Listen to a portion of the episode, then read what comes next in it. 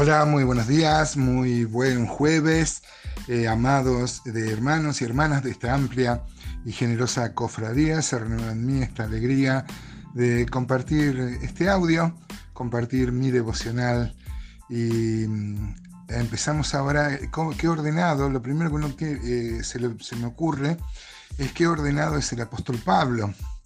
Habló primero del matrimonio, luego de la relación de padres e hijos y ahora habla del deber de los siervos y de los amos.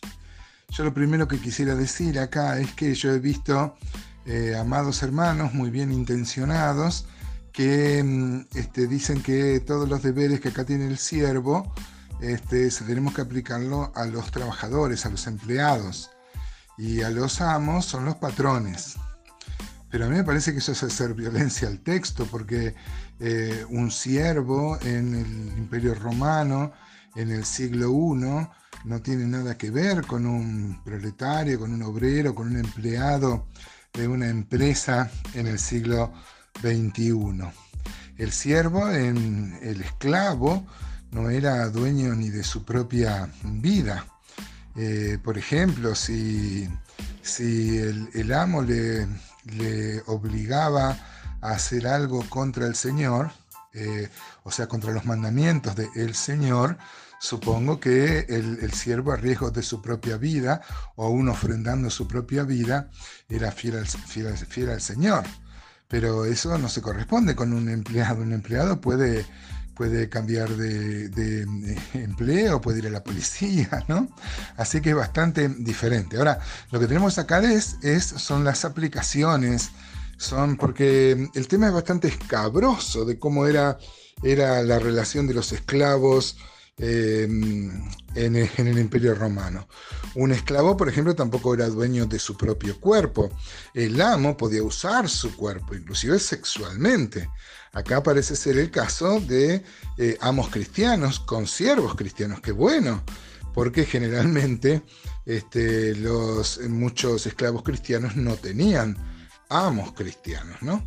Así que esos siervos debían ganarlos eh, con su conducta, no siendo respondones, no, y siendo obedientes, justamente como eh, si fueran obedientes a Cristo. Ahí sacamos la aplicación y lo aplicamos también un empleado así debe trabajar como si trabajara para Cristo. Eh, porque las relaciones son muy diferentes. Esclavitud hubo también en el siglo XIX, por ejemplo en Estados Unidos, en el sur, y muchos eran cristianos también. Eh, como en el Imperio Romano, muchos amos tenían esclavos y le hacían hijos para aumentar su capital. Eh, supongo que esto traía un, montón de confrontaciones éticas, ¿no? Si el amo era cristiano, buenísimo. Pero este, si no. Así que vamos a leer, hermanos, eh, Efesios 6, versículo 5.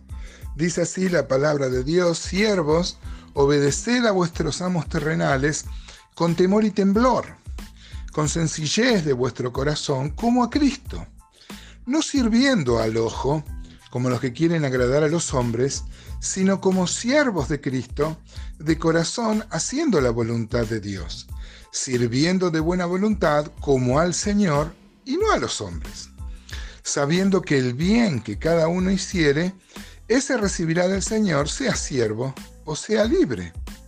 Y vosotros, amos, haced con ellos lo mismo dejando las amenazas, sabiendo que el Señor de ellos y vuestro está en los cielos y que para Él no hay acepción de personas. Si bien en el Nuevo, eh, el Nuevo Testamento no hay una incitación a una rebelión para acabar con la esclavitud, este, tampoco quiere decir que, que, la Biblia o que el Señor toleraba eso. Uno puede agarrar 1 Corintios 7:21 y dice, ¿fuiste llamado siendo esclavo? no te dé cuidado. Pero también, si puedes hacerte libre, procúralo más. Esto habla de una valoración positiva de la libertad. Siempre hemos usado la palabra esclavo para hablar de nuestra relación con Cristo y ahí sí tiene una total relación, no somos dueños de nuestra vida como no eran dueños de sus vidas los esclavos del Imperio Romano, no somos dueños de nuestro cuerpo como no eran dueños de su cuerpo, ni de nada, no somos dueños de nada, todo es de el Señor, ¿no? Ahora, el apóstol Pablo dice que cada uno como fue llamado, si uno puede eh, eh, ser libre, mejor. 1 eh, Corintios 7, 22 sigue. Dice, porque el que en el Señor fue llamado siendo esclavo, liberto es del Señor. Asimismo, el que fue llamado siendo libre, esclavo es de Cristo. Por precio fuimos comprados, no os hagáis esclavos de los hombres.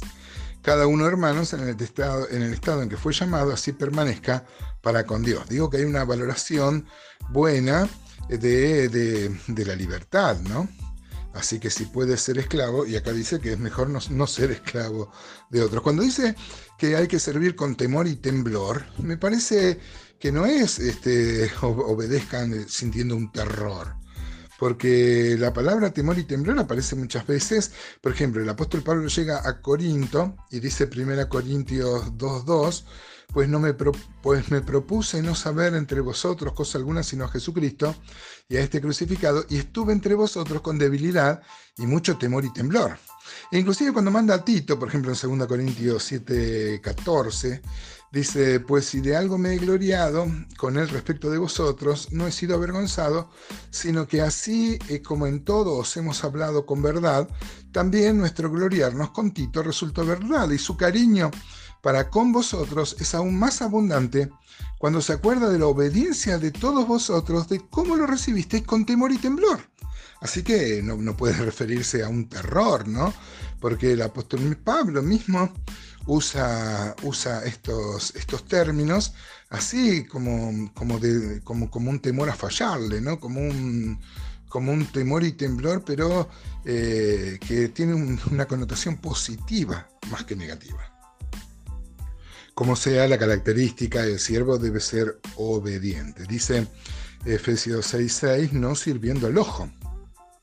Por ejemplo, en Colosenses 3:22, que siempre lo hemos citado porque es una carta paralela, dice, siervos, obedeced en todo a vuestros amos terrenales, no sirviendo al ojo como los que quieren agradar a los hombres, sino con corazón sincero, temiendo a Dios. ¿no? Así que tiene que haber como una, una actitud que no se sirve a esa persona, sino a Dios. El 7 dice sirviendo de buena voluntad como el Señor y no a los hombres, sabiendo que el bien que cada uno hiciere. 2 Corintios 5.10 y Romanos 14.10 habla de un tribunal de Cristo donde eh, la persona que obedece a Dios va a recibir el premio. Y la contrapartida, el 9 es claro, dice que el amo también no tiene que ser el amo este, que, que diga amenazas, que maltrate. Esto debería ser un cambio total en la sociedad eh, si la persona es, eh, cristiana. Tenemos el caso de, Filemón, ¿se acuerdan? que el apóstol Pablo intercede para que reciba a Onésimo y lo reciba como un hermano. Qué bárbaro, qué revolucionario, ¿no? Que es el cristianismo desafiando toda la cultura de su tiempo. Hermanos, ojalá eh, como obreros también podamos trabajar como para el Señor, haciendo esta gran diferencia entre siervo y proletario, pero igual el principio es el mismo. Trabajar como para el Señor. ¿Qué tal? ¿Cómo andas en, en esto? ¿Estás cumpliendo esto, amado hermano?